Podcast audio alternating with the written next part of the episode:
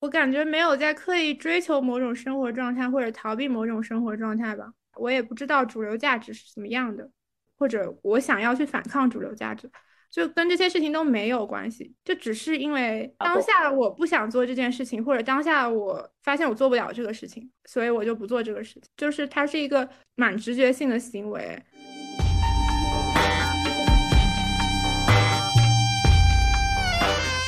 也不知道到底所谓的主流价值观是什么，对啊，那我也想，那主流价值观到底是什么呢？难道不就是我对某一种向往生活的理解吗？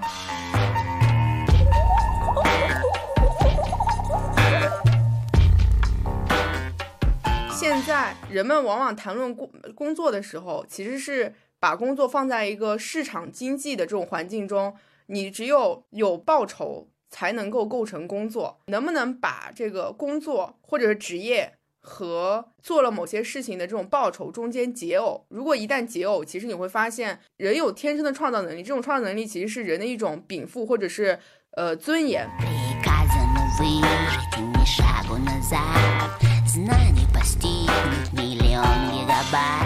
大家好，欢迎来到我是自愿来上班的新推出的特别篇系列，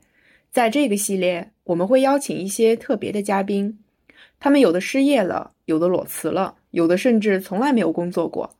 通过与他们的交流，或许我们能够理解和工作的关系，又或许能够重新认知工作与多元化的生活方式。那么第一期的嘉宾呢？他自硕士毕业之后就一直在大理，一待就是七个月，没有找过工作，甚至没有一份简历。这种人生会是什么样的呢？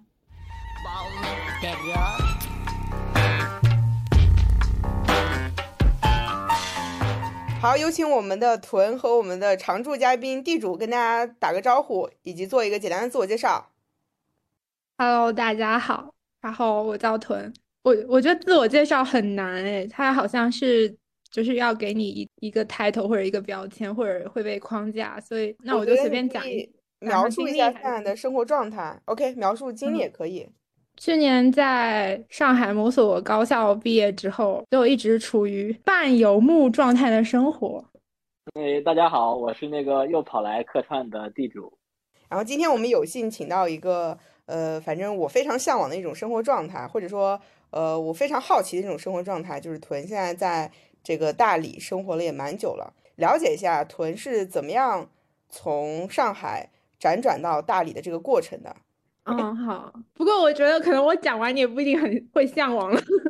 那假设它是一个祛魅祛魅的过程。对对，可能是一个祛魅的过程。去年六月份，然后学校就是从学校毕业之后，然后跟着老师一起先去新疆跑了个项目，之后就开始往南走吧，就去了成都，然后就是从成都回上海那条线。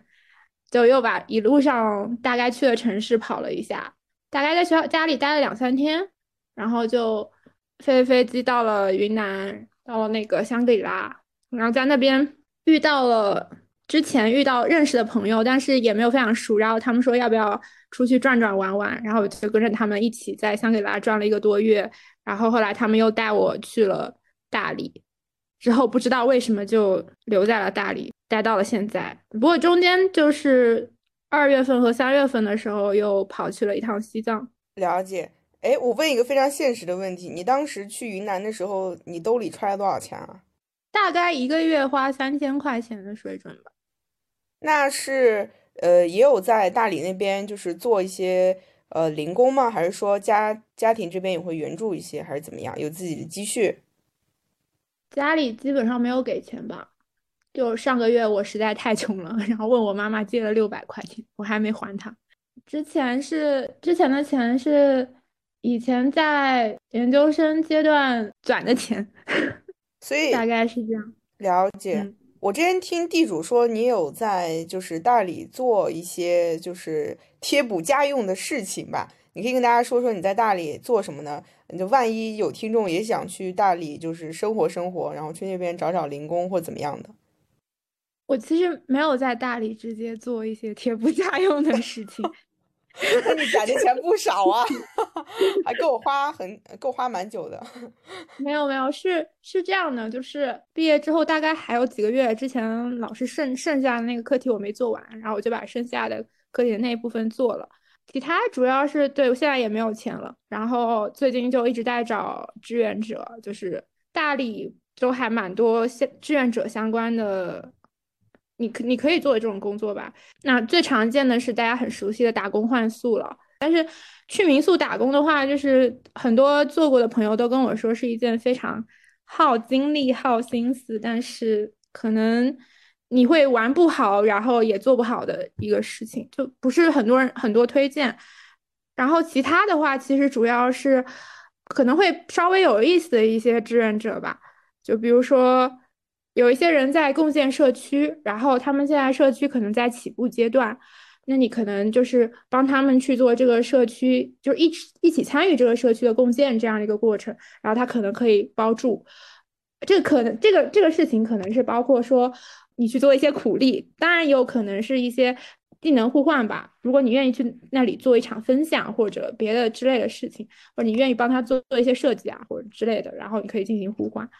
那其他还有一件事情是，呃，大理其实有很多，不是很多，是有一些人吧。他是我知道之前有一个，之前有一个朋友跟我讲，就是他在大理有一个朋友，然后待了五年，没有花一分钱。嗯，他主要就是帮别人做饭，然后 别人就给他饭吃，所以他在五年五年躺在了大理。对对，在大理就是会做饭这件事情很重要，因为我发现很多志愿者招募上面会写要会做饭这样子。然后还有就是之前其实我有看一本书，好像是叫《苍山下》，然后里面一天不花钱，这个水水准这个水平是某种程度上的必须的技能，就是。你如果在大理混得好的话，你确实是可以，就是通过不花钱的方式活下去。那大理其实是有一些，首先它的住宿，呃，你如果愿意住青旅的话，那么三百块钱一个月是没有问题的。然后其次还有一件事情是，大理是有很多餐厅，它是提供非常低廉的食宿，或者说呃食食品，或者或者说它是不不收钱的。呃，比如大理的慈元斋，它是一周。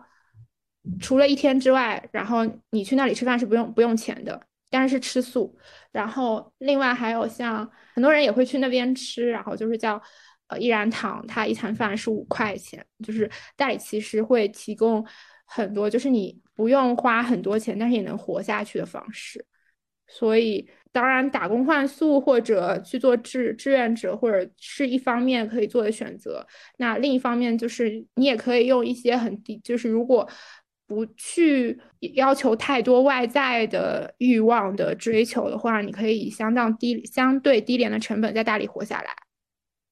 我其实也很好奇啊，就是说你在大理，呃，什么都不干，对吧？某种意义上讲，是一个像 Vivian 讲的这么一个反社会主流这么一个行为。在我听下来，好像你的积蓄也快花完了。那你之之之后该该干嘛呢？或者说你打算做什么事情呢？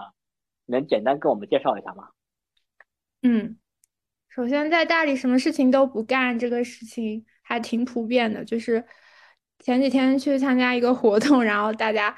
呃，大家在讲一个笑话，就是那天好像上午十一点的时候，大理 发生了三点多级的地震，然后大家就说群里面就很多人在聊这个地震，然后大家都说我被震醒了，然后他们就调侃说，在工作日十一点。大理的朋友们都是被震醒了，可见大家在大理是不工作的。那天我们好像正好是一个叫杀马特工作坊，然后染染染完头发，然后然后就有人就说：“嗯，我在等待染头发期间过程中，我工作了大概一个小时，我我我这我这周就大概圆满了，就是好像躺平在大理是一件好像在大理的人的共识一样。”对，这是第一个。然后第二个关于之后有什么样的规划，好像也没什么样的规划，就是最近在想要去学种田，然后，对，就是我也不确定，我可能这件事情干到一半不干，但是最近就是有感于而发于一些事情吧，可能会想看看哪哪哪些什么农场什么愿不愿意收个人，然后就跟他们去学种田。这个是最近想的，但是我也不确定哦。呃，你能简单给我们介绍一下那边的这么一个叫城市农场或者叫什么，叫做叫是生活农场？就是种田的事情，我不一定在大理种，我可能去贵州种田。然后 对不起，对，就是我我那天跟我朋友聊了一下，然后我朋友说我不要不去，他就说在贵州苗寨有认识的人，然后可以去那里，然后住在那儿，然后可能可以种教你种田，然后还可以教你蜡染什么的。然后我想顺便学一下，呃，大大理坝子还是有一些甜的，但是但是这几年却确实甜少少了很少，少了不少。然后另外就是大理的大理有机农场有确实有一些，但是就比如说像粮道啊、素方舟啊之类的，他们主要就是做有机农场类型嘛。嗯嗯嗯嗯，对，但是具体的我我没有，我我只是去参加过他们那个，他们参加过他们的活动，因为我觉得这段会不会讲述的不够专业，然后我我怕污名化大理。他们像梁道的话，他们都会都是都会有很多很多的体验活动啊什么的。像苏方舟的话，它另外还有一个叫做盖亚庄园，然后我之前去那个庄园看过。然后苏方舟的话，它他们都会有具体的，就是他们除了那个农场之外，还有一个活动的空间。然后那个活动的空间里面会办一些活动，比如说办一些呃画展啊，就是艺术展相关的，或者会有一些以前就是像去年的话，他跟别的跟云游有一个合作，然后就是做了一个嗯生活节，然后那个空间里面也会展示他们的有机的产品嘛。嗯，当然你也可你也可以参与他们的那个农场的种植。那其实你说自己要去那个 贵州 种田，是不是说觉得那个大理这一些所谓的这么一个有机农场，或者说城市那个农场太商业化了？没有啊，我只是那你为什么不直接在大理种田呢？因为贵州那个地方可以提供免费的住的地方。哦，就是说能给你提供更好的条件，对吧？是这个意思？没有没有，嗯，又管饭吃又提供住宿了。是啊，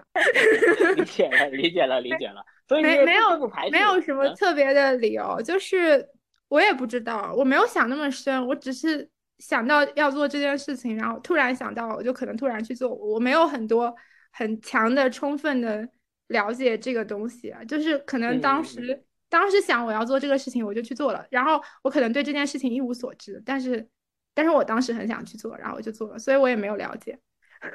嗯，明白明白，就是有呃三分钟热情，对吧？因为我其实是有点这样的，突然想到要学一门语言，就咔咔咔就开始学那个什么日语五十音，就花了这么几天就把学会了。然后过了一会儿时间，哎，没兴趣了，然后又全忘掉了，就大概是这么一个状态啊。对我，我 特别害怕这种状态，其实，但是我发现我就是这样的。我必须澄清一点，就是虽然我也很想种田，但我也不知道我要干什么。就是我我很讨厌我我每天有一个新的想法，但我不知道我明天又在干什么做这种事情。就是它它它像突然冒出来的，就你刚刚说的那种很糟糕的三分钟，也它不一定是糟糕的，但是可能在我现在的我现在的认知里面，我觉得还挺糟糕的。就是经常就是三分钟，然后又没有什么延续下去，然后是三分钟热度。所以刚才刚才就是。是是基于一些对现实的认知，然后就觉得说，嗯，那我是不是应该学一下种田？就前几天我非常忧心忡忡，就我我感觉接下来的时间，所有的事情都是不确定的，就是可能我们在人类极极少数的极为稀有的和珍贵的和平时刻，可能即将转换为一个非常动荡的这样一个，可能这才是人类社会的常态的时刻。对，所以我。有感而于而发于，比如说，就是我很担心下半年会不会粮价大涨，就是基于这些乱七八糟的认知。对对，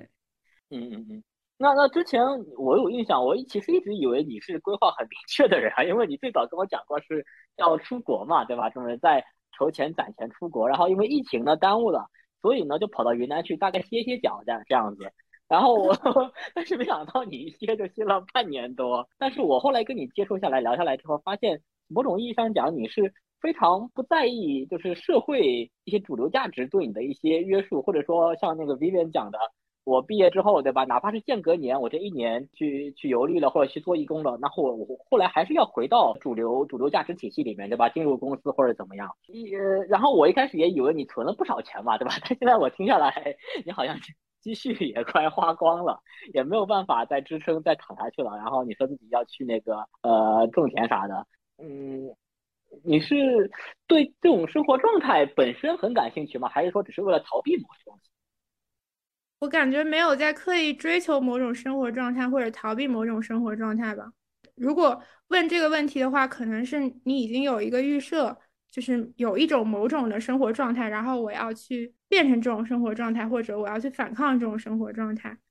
我觉得，嗯嗯嗯，对我来说没有这样的预设吧。我也不知道主流价值是怎么样的，或者我想要去反抗主流价值，就跟这些事情都没有关系，就只是因为。我想当下我不想做这件事情，或者当下我发现我做不了这个事情，所以我就不做这个事情。就是它是一个蛮直觉性的行为。嗯，了解了，了解了，了解了。所以某种意义上讲，呃，没有外界的压力，反而反而我们有些时候都是受到一些自己想象的一种外在的约束。但事实上，好像你不去这么干，对吧？所谓的这么主流价值观也并不会拿你怎么样。对，比如说父母的话，想一个问题就是说。很多时候，外在的压力其实是我们内在的一个借口，有也有可能就是你必须去追求某种生活，或者是说追求某种生活会给你带来，呃，更多的东西。这些东西其实是你内在的一个欲望，你把它转化成了外在的一个压力，成为了你不得不去做或者怎么样。这种逻辑我觉得也说得通。嗯，对，而且我刚刚听那个屯说说那个。自己也不知道到底所谓的主流价值观是什么，对啊，那我也想，那主流价值观到底是什么呢？难道不就是我对某一种向往生活的理解吗？对吧？某种意义上讲，其实我也需要反思一下。我觉得主流价值观更多情况下其实是像像一种共识吧，或者说大多数人的一种向往，它形成了一种社会共识。然后这种社会共识其实是这样子的，就你看大大多数人的选择，呃，某在某种程度上，它就形成了这个这个时代的。一种共识，然后这种共识就上升成为了一种主流，然后还有一种，还有一种就是，嗯，可能这个社会它更有话语权的那部分人，他需要运运行起来这个社会的一些逻辑，它由上而下的传导出来了一种生活方式，这就像商业社会或者说消费社会，它怎么样运作下来，怎么样运行起来，它需要一些内在逻辑，然后这些内在逻辑。它需要由上而下的更多数人的去参与，然后这种参与，它从行为或者说从意识到共识，然后再到行为，然后最后演变成了一种就是不得不去选择的做的或者结结构化的东西。对，可能是这样子的。但是其实你看屯它，嗯，严格意义上来讲，你可以把它称之为呃反主流，但是我觉得它反主流的背后，其实你比如它反消费。因为现在的人很多时候，大家在呃，比如参与工作，你问很多人，我其实问了很多人，你为什么要工作？你工作的目的是什么？大家其实会说是为了钱，钱要用来做什么呢？很少的人会会说用来生存，大多数人人会去说。是追求更好的生活，那追求更好的生活其实是需要通过消费这种行为来去完成的，所以这个其实就是消费社会的一种逻辑。所以我觉得囤它其实是，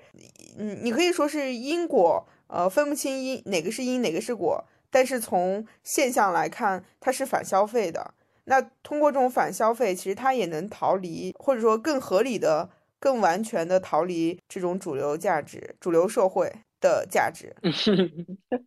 对对对，我觉得讲的很很有道理。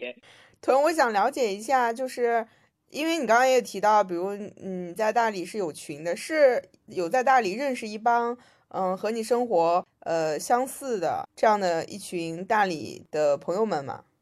就是就是大理的话，它其实之前就有很强的嬉皮嬉皮士文化传统嘛。它到现在的话，但是因为我来的这个时间就已经是后疫情时代了，也不算后疫情，疫情还正在发生，那就呃二零二零年之后嘛。其实它之前的话是会有大量的外国的嬉皮士是在大理的，比如大理非常有名的一条街叫洋人街，那这条街上以前是非常非常多西洋的面孔的人，他们在那边摆摊，然后很多嬉皮士在大理，然后那现在就是其实主要是中国人在。就是中国人在大理。那二零二零年因为疫情的影响，所以大理来了一帮数字游民，就是从某种程度上是地理套利吧，就是因为大理它有相对廉价的吃住的这样的一个环境，然后生活成本比较低，然后他们又可以进行线上工作，因为疫情提供了这样线上工作的机会，所以有大量的数字移民来到这里，所以大理现在是数字移民的基地之一。不过这群数字移民现在又开始逐渐转移到了海南，当然现在还是有一些数字移民的，其中一部分人他们就是。大理七零六社区，哎，你们知道七零六吗？呃，知道的，知道的。我好像没有听过，因为我我感觉我对大理就 是一，它就是一个，它就是一个名词，所以说你现在讲的任何东西我都可以填充进去。啊，那那我觉得就是，那我很担心我的讲述会不会没有没有关系，因为我们做播客嘛，本身就是个人感受，所以我觉得你只要不用绝对的那些词汇的话，其实大家也会默认为是你个人体验。好好，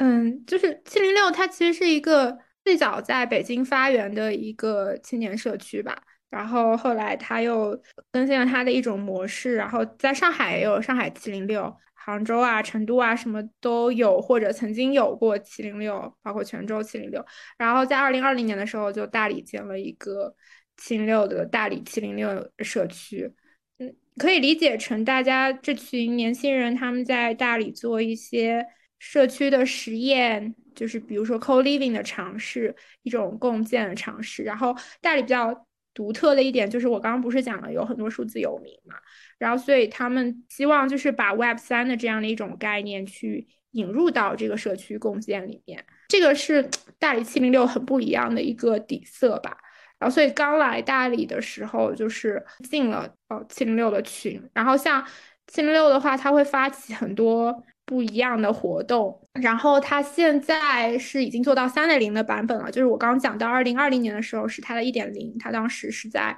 古城里面。然后后来二点零的时候，它跟一个客栈合作，嗯，跟金源客栈合作，然后一起做了一个合作型的社区。然后三点零，他就自己在外面租了一个房子嘛。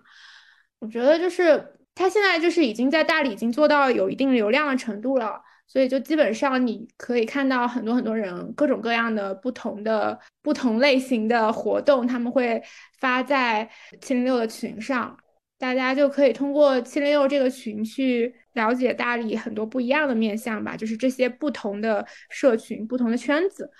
还有一件事情，就是因为大家都很闲，就我刚才讲，哦，对，之前他们说了一句话，叫做因为。大理的人太闲了，所以七零六大理的活动会比较有意思。所以就是一个是通过七零六去认识吧。好吧，那我想问一下，屯，你现在一直都混在那个七零六的这么一个社区吗？没有，我偶尔去一去。我还是先讲一下前提吧，就是大概有一句话叫做“大理三百个人，可就创造了三百个群”。大理是一个从某种程度上来讲被公认的是一个平行世界。那这种平行世界，我觉得是基于某种续缘的社区的这样一种形式吧。大理有很多不同的某种程度上相对小众爱好的人，他们聚集在大理，然后创造了或者形成了各种小众的圈子。比如说有灵修圈、禅修圈，然后比如我刚刚讲像七零六社区也是一个很典型，然后手工圈，然后刚刚讲到有机农业或者有机农业圈，就是环还有环保圈。之类各种各样不同的小圈子，但是他们之间可能是有和可能是完全没有交集的。这个是大理它现在的一种社区的形态。之前就是如果稍微会有一些了解大理的朋友们，就可能也会知道，嗯，青年志有过一个采访，然后然后就专门做了大理的社区的采访，然后他那个还蛮典型的，我看一下他说的是啥。那你能感觉到，就是呃，在大理这一群人，这个社会阶层上是有差异的吗？嗯，差异很大。对，嗯嗯，比如说哪一些是在食物链顶端的，能给我们介绍一下吗？嗯，我觉得大理现在你你总体上你可以分成就是原住民和新移民，然后大理现在有非常大的一个群体就是新移民嘛。新移民好像之前听数据。一万多，但是我不确定，我是听别人讲的，我没有去查过查证过这个数据。大理大理的新移民，它其实有很多不同的来源吧，比如说第一个来源就是北上广，然后还有还有很多，比如说东北的那些四五十岁的或者五六十岁的，从某种程度上已经相对实现了自己的财富自由，然后来到了大理。那一群人，他们可能会居住在山水间，或者是什么大理小院子之类的相对高高端的一些小区里面。然后，因为还有一个原因，是因为大理它创新教育在蓬勃发展嘛，就是创大理的创新教育做的比较算是不错吧。但是这个我昨前几天刚听到有人批评了，所以我也不不敢这么说，就是。就是他们可能是希望孩子能够受到另外一些不同于应试教育的这种填鸭式教育的方式，要来大理。然后另外大理还有就是它的气候条件非常的好，整个自然环境很好。像我前几天就遇到一个姐姐吧，她就是带她孩子然后来大理。他的话就是之前在迪拜工作嘛，然后就完全不缺钱那种，然后。一开始问他，我说你是不是因为大理有创新教育，所以来大理？他说来大理，他说嗯哦是是有，但是他觉得像大理的创新教育，就是他可能有一个很好的，他们想要去实践的，比如国外的某些模式，但他觉得就做的很很一般。但是他还是就是觉得大理的这样的一些生活环境是非常非常好的，他觉得在成都就没有办法实现。嗯，这样子，他对于自然环境的要求，然后所以他就带了孩子来大理。之前我有问过一个姐姐，她也是在北京做了很多年的那种高管，然后四十多岁，然后她就来大理休息了一年嘛。我说怎么这边这么多北京人啊？她就说，呃。嗯，因为大理的气候跟北京气候从某种程度上非常的相似，没那么湿，不会像南方那么湿。然后除了雨季的话，大部分时候你都可以看到蓝天，看到非常充裕的阳光，自然环境非常的好，所以他们也非常喜欢来这边度假或者说养老。那这样的一个新移民的群体，他们是从某种程度上是从主流社会里荣膺，我不知道这样形容恰不恰当，但是就可能从呃退休然后来这边休养的。只是来大理一段时间的呃小白领会有吗？我感觉就是度假可能会居多吧，其他一般都是辞了辞职了然后来这边的，就辞职来这边的也其实挺多的，但是好像也就三十多岁的，确实也挺多的。就是你知道教培机构去年不是很惨吗？有一些人就跑到大理来了。哎，屯不是刚刚去找那篇文章吗？我还在等着那篇文章呢。哦哦，那篇 文章。可以给大家简单念一下，就是你觉得你非常认可的话，或者是说，嗯，其实我对大理的认知也在一个，就是在一个变化过程之中。就可能这篇文章是我来大理之前阅读的一篇文章，然后这个是给我造成了对大理的认知的，可能算是相对主流对于大理的认识吧。因为我在大理很多跟大理相关的书上面，确实也是这样在介绍或者形塑大理的一个这样的形象。然后这篇文章的题目叫做《大理新移民的四十年，在迭代与再生中延续的社区生活可能》。对，然后他这边就写到，他说二二十多年来，他吸引了无数人移居并长留此地。这之中有早期的嬉皮士、背包客、艺术家，也有近些年来因为厌倦城市生活来到大理探索另一种理想生活的人们。他们逐渐形成了大理的新移民社区，创造出独特的文化氛围以及一套背离大城市和主流成功价值观的叙事，专注生活。然后，大理的新移民们，他们发展出了一种更具有人情味的邻里关系。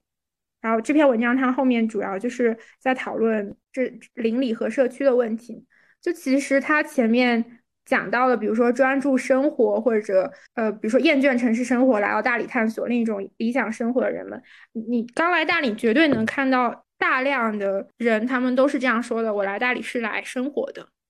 我我是想知道生活是什么样的状态。然后，其实，在大理也有很多社区，他们就是在讨论说要怎么样的生活，什么才是生活。我们回归到某种意义上人的本质，然后我们虽然不知道人的本质是什么，那。嗯，然后我们去讨论什么样的是生活，我们去感受生活。这个这个我不否认，我觉得他他说的很对啊。其实我刚来大理的时候，包括现在也会很强烈的感觉到自己跟在学校里面很不一样的一件事情，就是可能之前更多的注重的还是相对的逻辑、理性、理论思辨。虽然虽然你阅读很多很多的文章或者书籍，大家都在批判理性这个东西。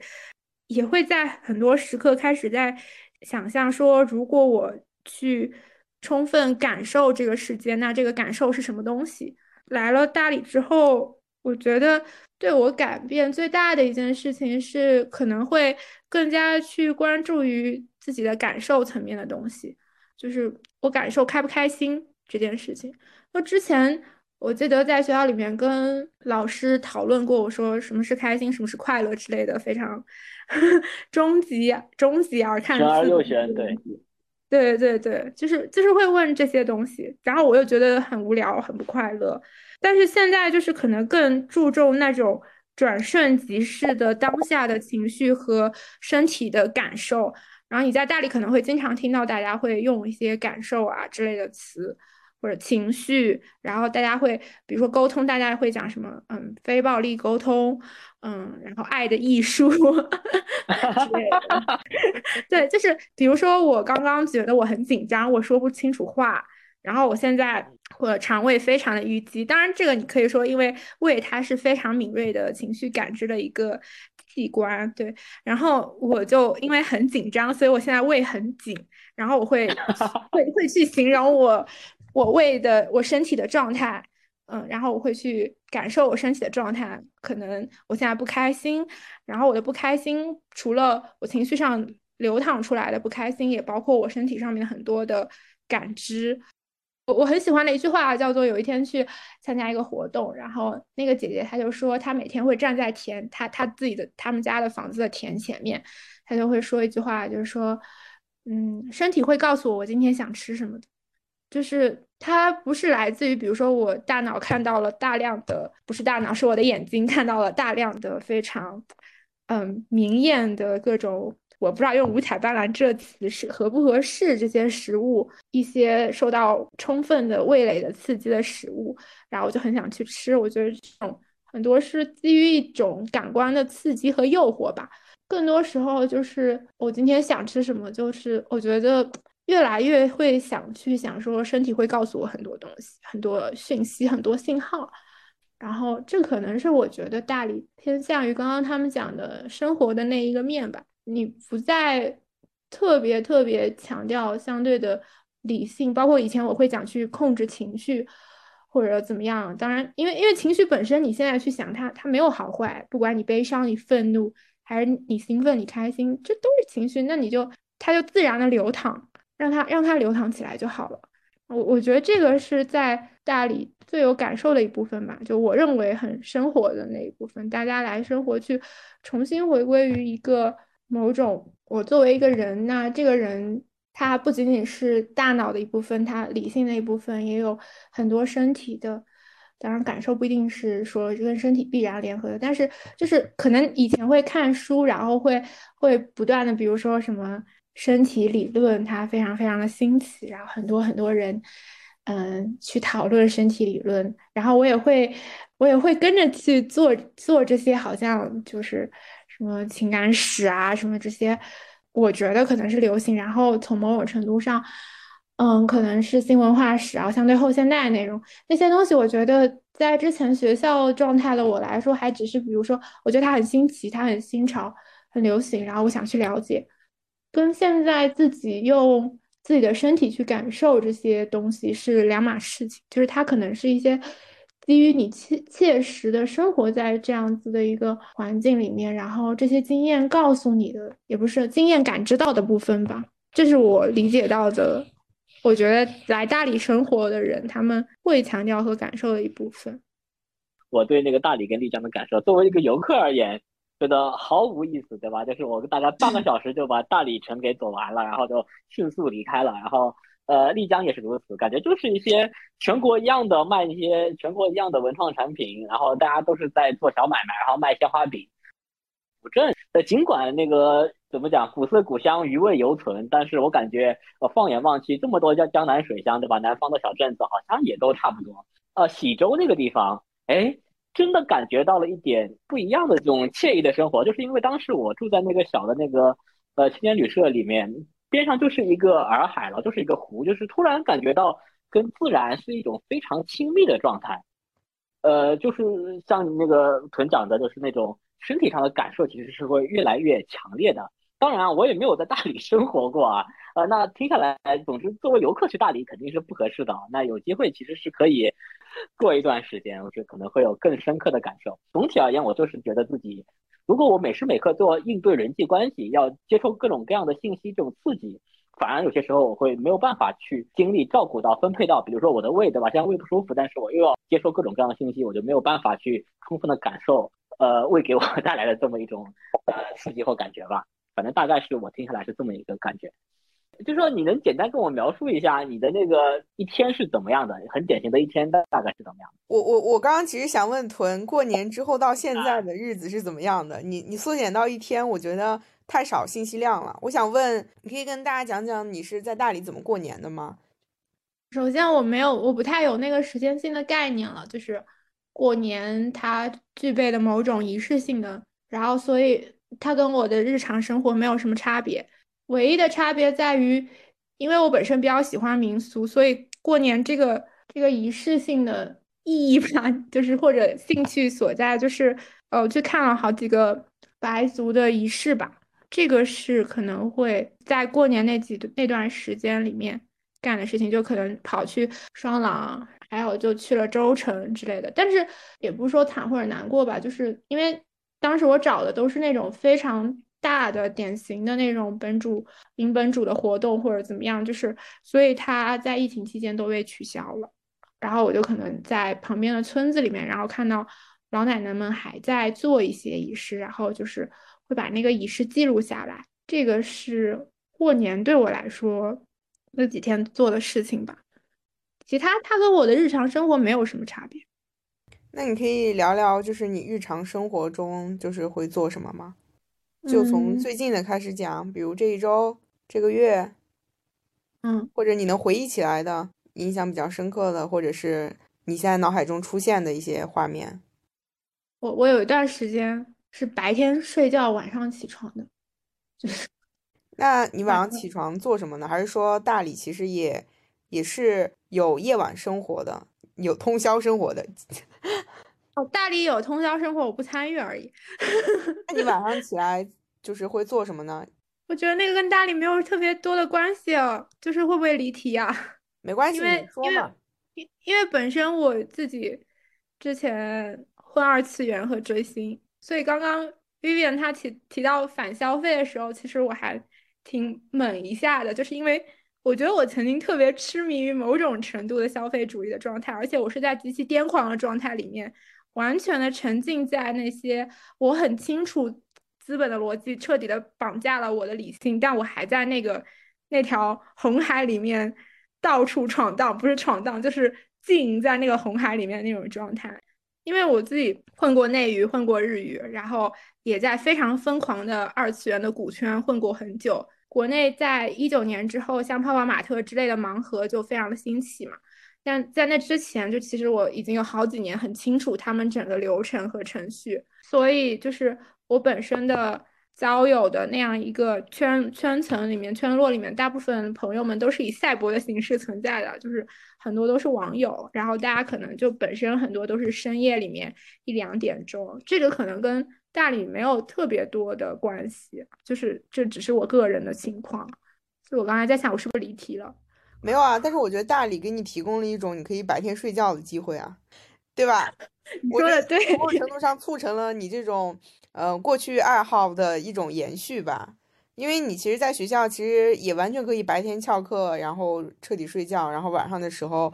就是这种赛博的一种二次元的村落觉醒，然后大家开始讨论或者怎么样。但你如果呃脱离了这个学校之后，你进入社会，社会它是有明确的时间建构的。在看那个十三幺的时候，它里面有提到一点，就是过去我们在用行动来计算时间，但是现在在用时间来规范行动。所以说，这是一种时间建构。那我觉得主流社会其实它在强化这种时间建构。那白天，嗯，就是需要用来工作的。所以现在你像在城市里的年轻人也会报复性熬夜，其实就是一种反社会权利吧。那 OK，那我了解，其实你有段时间会呃白天睡觉，晚上的时候在你的加引号的元宇宙里面翱翔 畅游。那除了这个，日常生活中还有在做一些其他的什么吗？嗯，当然可能听课什么看书是一部分，然后因为大理活动特别多吧，我刚刚讲了很多社区嘛，就比如说像七零六什么，所以大理它会提供很多参与很多不一样的活动的方式，之前跟朋友好像讨论过这个事情，就是因为大理就是，比如说他真的，就我刚刚讲，他有很多不一样的圈子的人，他来到这里，然后他们他们就是会搞很多不一样的人就聚集在这里，然后他们可能就会搞一些活动，然后这个活动类型可能会相对于从某种程度上来说确实挺多元的，而且价格不一定会有北上广那么贵吧，没有那么贵，然后就可以参加很多不同的体验活动，然后这是一方面，还有一方面就是。因为大理也是白族主要聚居的地方嘛，然后就可能我可能会去参加一些跟白族有关系的他们的仪式啊什么。当然这些东西整体上因为疫情的缘故，就是减少了很多。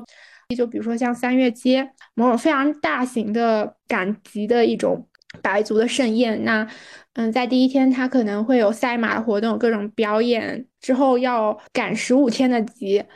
像这些活动，它因为疫情的缘故，大量的被取消了，但还是会有。就是我可能会去参加白族的一些歌会啊，偶尔去赶集啊，或者就是在洱海旁边发呆之类的，或者就是走路也不知道自己在干什么，就就漫无不目的的夜行，嗯，有点了解 漫游者。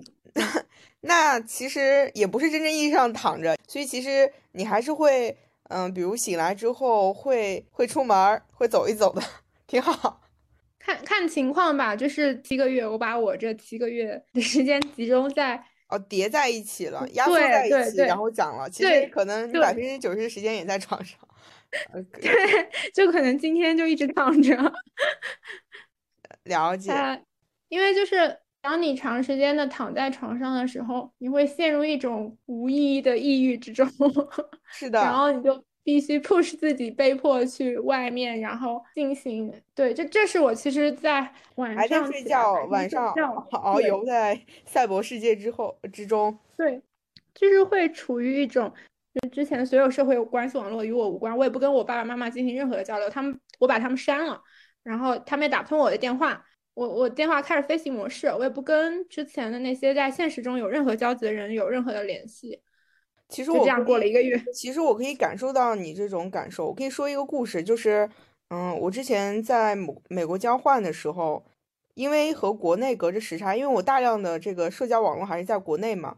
呃，我最初的感受是，白天的时候其实我过得非常的呃安心，就没有任何的时间时间焦虑感，因为你知道，你即便不带手机出门，也没有任何人找你，因为大家在睡觉，这是最开始的感受。但是慢慢的，我我确实意识到了很明确的这种时间构建，就是你什么时候该睡觉，什么时候该干什么，其实是你说了算。就当你打破了这个社会的构建之后，你就发现你是真的自由了。但随即而来的，我就有一种有一种抑郁，因为我不和社会发生任何连接之后，我也获取不到社会的那种养分。然后获取不到这种养分之后，慢慢的，我记得印象特别深刻。有一天早上我起来，肚子饿了，这种原始的。生物需求、生理需求，我去做了饭。在吃饭的时候，我脑子中突然出现一个中年美国中年男性吃完早饭的画面，然后拿着枪把自己枪毙了，就是对着头爆头了。那个画面是下意识的一个画面，然后突然我就很恐惧。我发现，呃，我这种生活状态要停止了，就就有一种像身体中出现的一个信号，就是你不能再再这样了。所以你像，当我回忆起来我在交换的那段时间，最大的一个心灵成长，我觉得可能就是深刻的意识到了人是社会性动物。虽然在很多时候，我会觉得就是我和我参与到社会中，我就像一个气球一样，我可能自己通过看书，自己通过独处，获取到了很多的能量，我是一个饱满的气球。但是和别人在交流的过程中，呃，在和别人接触的过程中，别人就像一根又一根的针一样，会插破，会把我的这个气球扎破一个又一个的小洞。我会慢慢的泄气，我又能独处，然后我又能充满气，或者修补好我这个气球，再去到社会中。虽然我之前是这样的一个想法，但是我发现，当我完全不给别人扎破我气球的这个机会的时候，我会非常的呃难受。对对，好好形象的比喻啊，因为我也在有的时候有一点。反社交，因为我会发现是对我来说是一个损耗。但是我发现人就像一个摆钟一样，呃，因为你的生命就一次社交行为来说，还是趋向于无限的。所以说，你需要反反复复的在独处和呃与人接触的这个过程中，呃，来回的，不管是受折磨、修补，还是说怎么样，就是你当你彻底断掉这种行为的时候，你自己会爆炸，这就是一种内爆行为吧。我觉得 Vivian 好擅长一些文学性的修辞，对吧？我觉得他 文学性非常强啊，特别那个饱满的气球那个比喻，臀。呃，说自己有大概一个月时间不跟别人交流，其实我自己是蛮有很深刻的感触的，对吧？像就说你这个情况也不是什么个例了，对吧？可能会有更多人就跟我一样的，就是没有任何的这么一种社社交社交往来。我刚刚听到你就是把父母，就是和父母的这个联系切断了，就是这背后是发生了什么样的一些事情嘛？如果你不想讲的话，也当然也 OK。啊，就是可能类似于你懂，就是人类处于某一些抑郁的情绪之中，就想切断跟所有跟你相亲的人之间的联系，或者什么样的吧？我不知道，就是或者是那种通过伤害别人来获得，我不知道，我现在在乱说。但我觉得你这个不知道里面可能也讲出了一些蕴含真理的东西，就是哎，突然跟你们切断联系，对吧？就看看你们还关不关心我，对吧？哎，那通过可能是一种伤害父母或者伤害朋友的方式，哎，终于感觉到自己的这么一种存在还挺有意思的，不是挺有意思吧？就是挺挺有价值吗？我能这么理解吗？也有可能吧，因为你会觉得自我价值是充满，其实这这种好难听啊，但是其实就是可能你的价值的建构。是你的存在需要通过他人的存在来确认的，对，就是那这可能是一种方式。人与人的存在，或者说你是怎么样意识到自己的存在，其实是需要与他人的碰撞发生这种边界感，然后你知道边界之内的是你自己，以及自己的一种存在也是需要被证明的。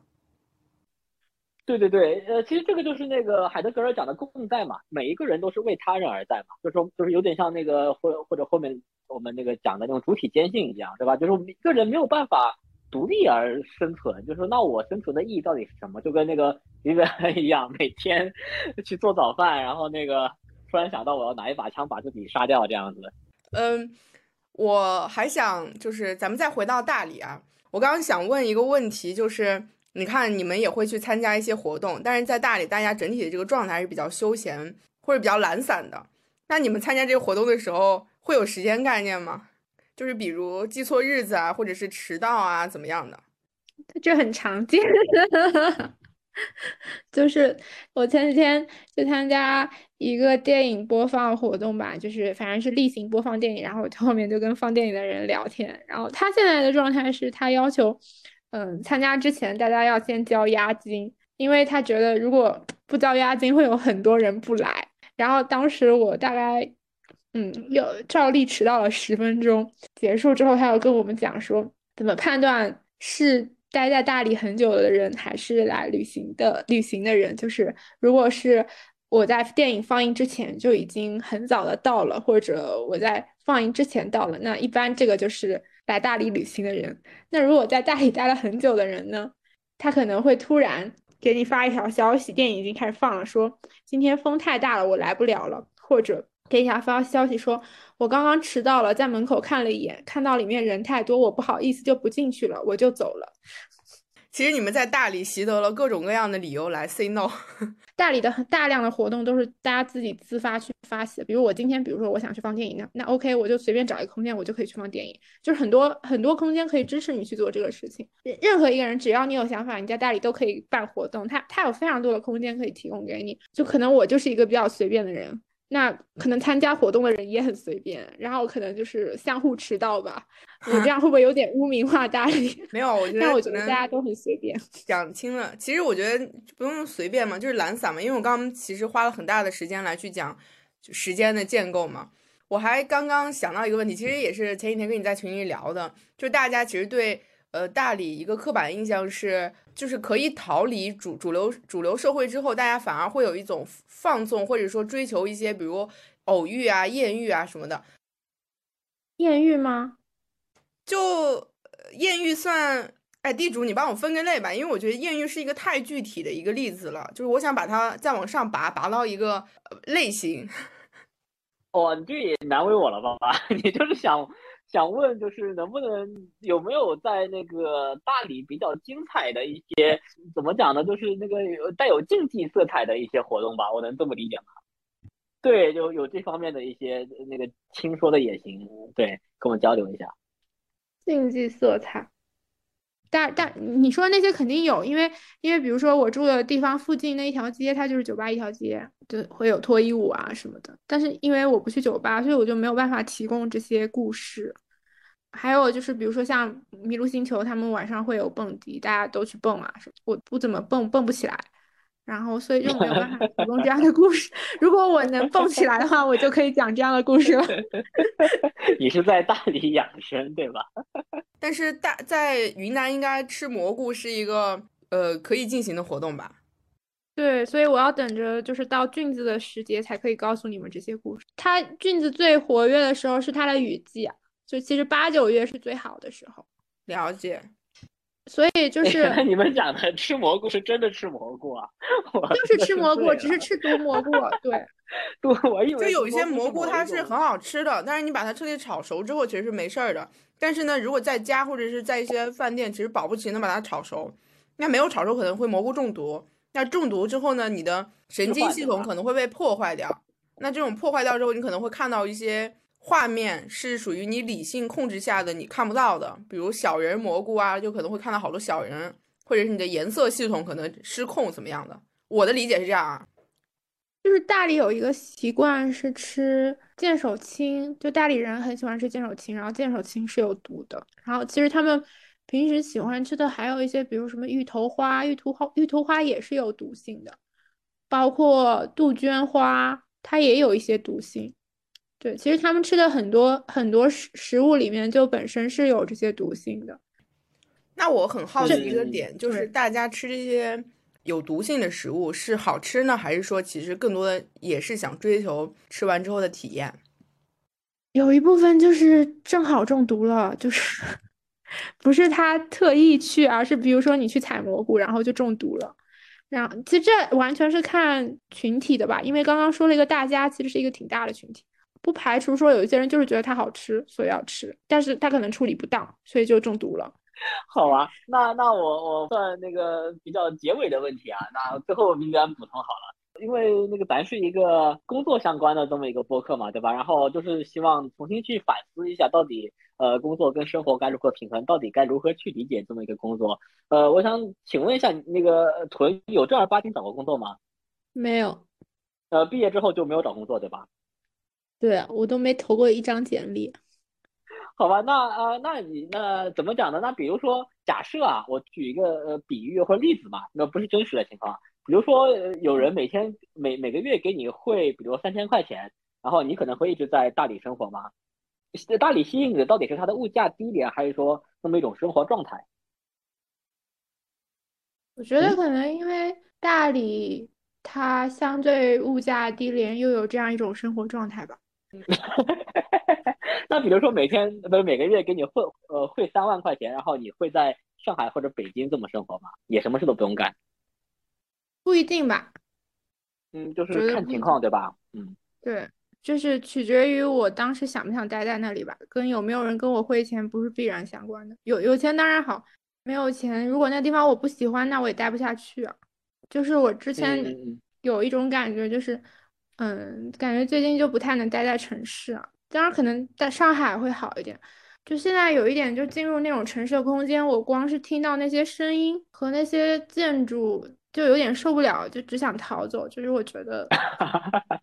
待待不下去。哎，其实我可以那个，我想到我之前看过一部摄影作品，就是那种所有世界，就是假设你用 PS 做的话，就是点了大量的液化在上面，那种声光电、声光电穿插在里面。然后那种饱和度极高的、对比度极强的色彩就铺陈在整个人，所有的颜色就向你涌来那种状态。我我之前看过一部这样子的摄影作品。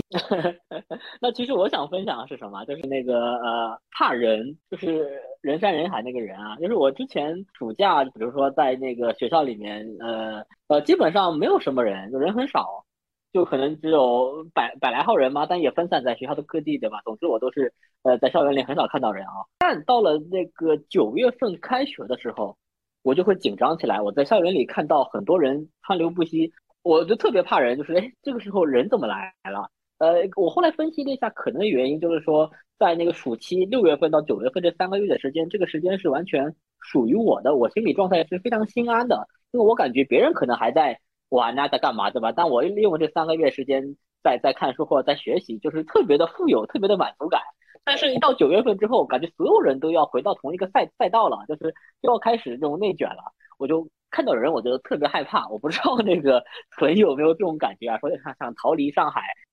哦，没有，我我还蛮喜欢上海的，但是只是我看到人多的地方我就头晕啊，我就是生理性头晕，跟竞争内卷没有关系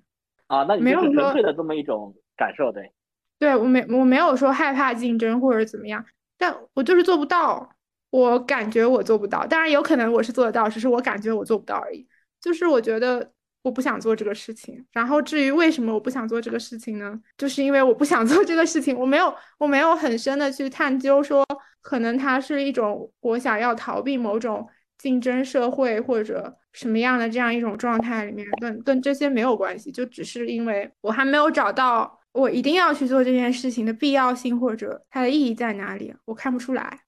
就是理解了，是理解了，不是不是我排斥说工作或者怎么样。我觉得其实我特别特别羡慕大家在那种就是集中精力在做一件事情或者在这个项目里面，然后我觉得在创造一些东西的人非常非常棒，然后包括就是能够在内卷这样一个说内卷不好，包括能够在这样竞争机制里面或者在这个竞争机制里面非常自如的那些人或者在这个体系里面的人，我都觉得很棒，我很羡慕。但是我发现我做不到，我我就是单纯的做不到而已。我觉得它都不是具备某种，比如说因为主流价值是这样的，然后我要去对抗它，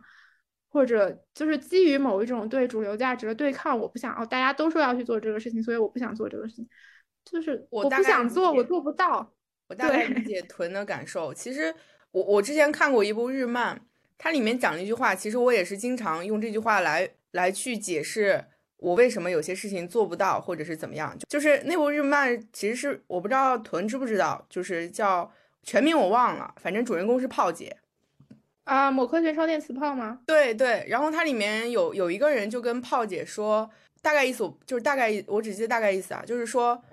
有些人与生俱来能做的做到的一些事情，有些人其实无论如何都做不到，你不能要求所有人都能做到，因为就是。可能你能做到，是因为你有与生俱来的一一些能力、一些资源、一些特质。但是你要看到，还是还是有很多人他没办法，他就算努力，他也没办法做到。你要看到这个差异，并且就是接受或者容忍，或者是怎么样。嗯，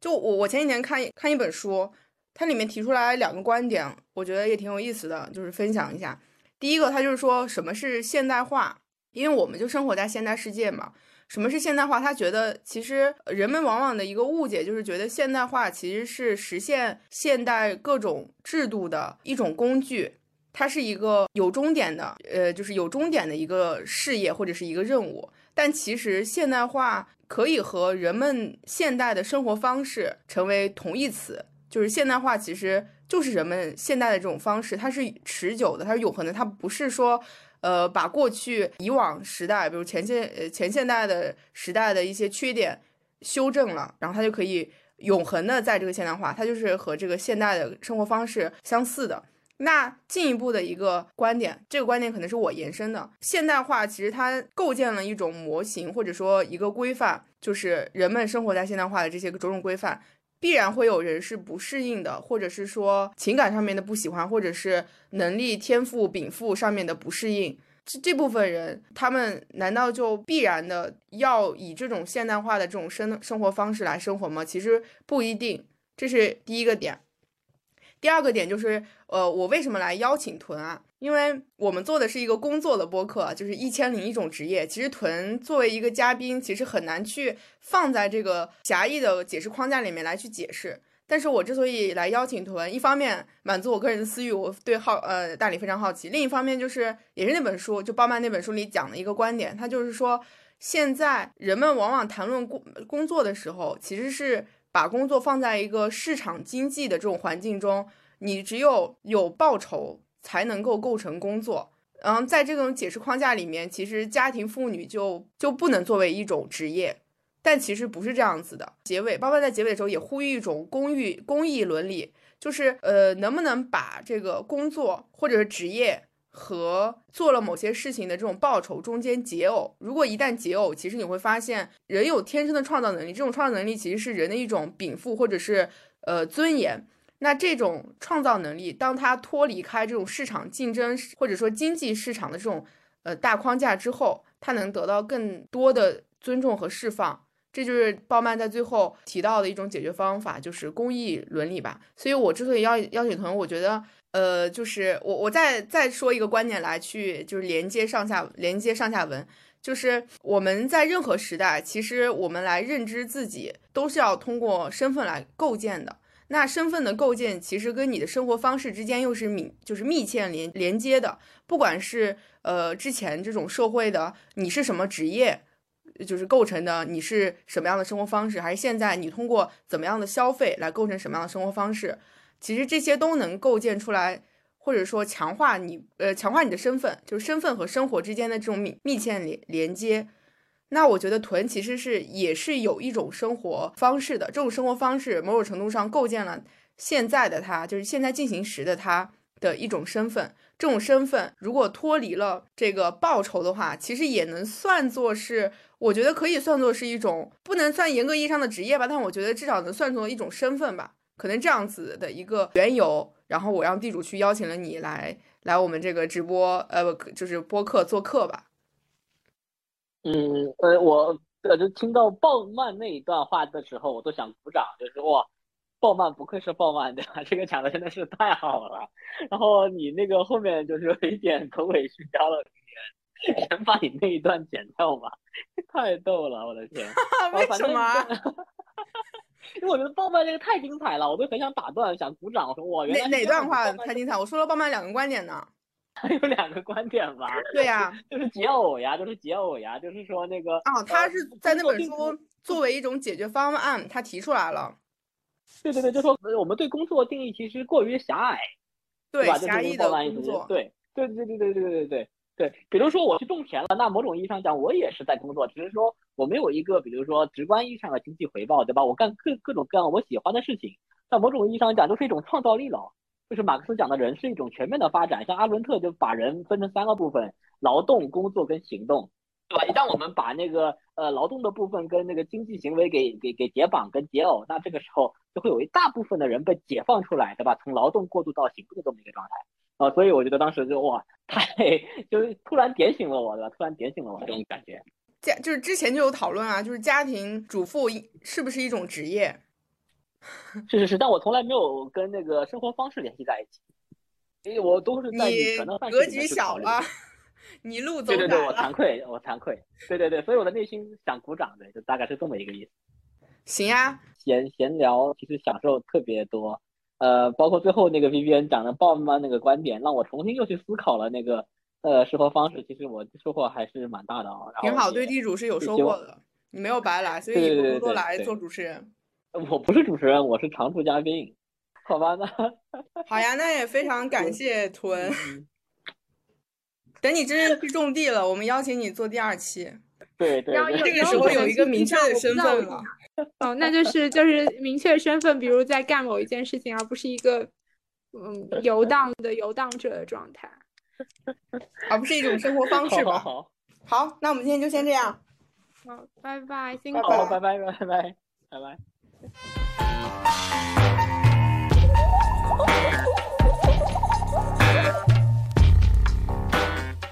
那么，以上就是本期内容，非常感谢大家的收听，关注我们，下期再见啦！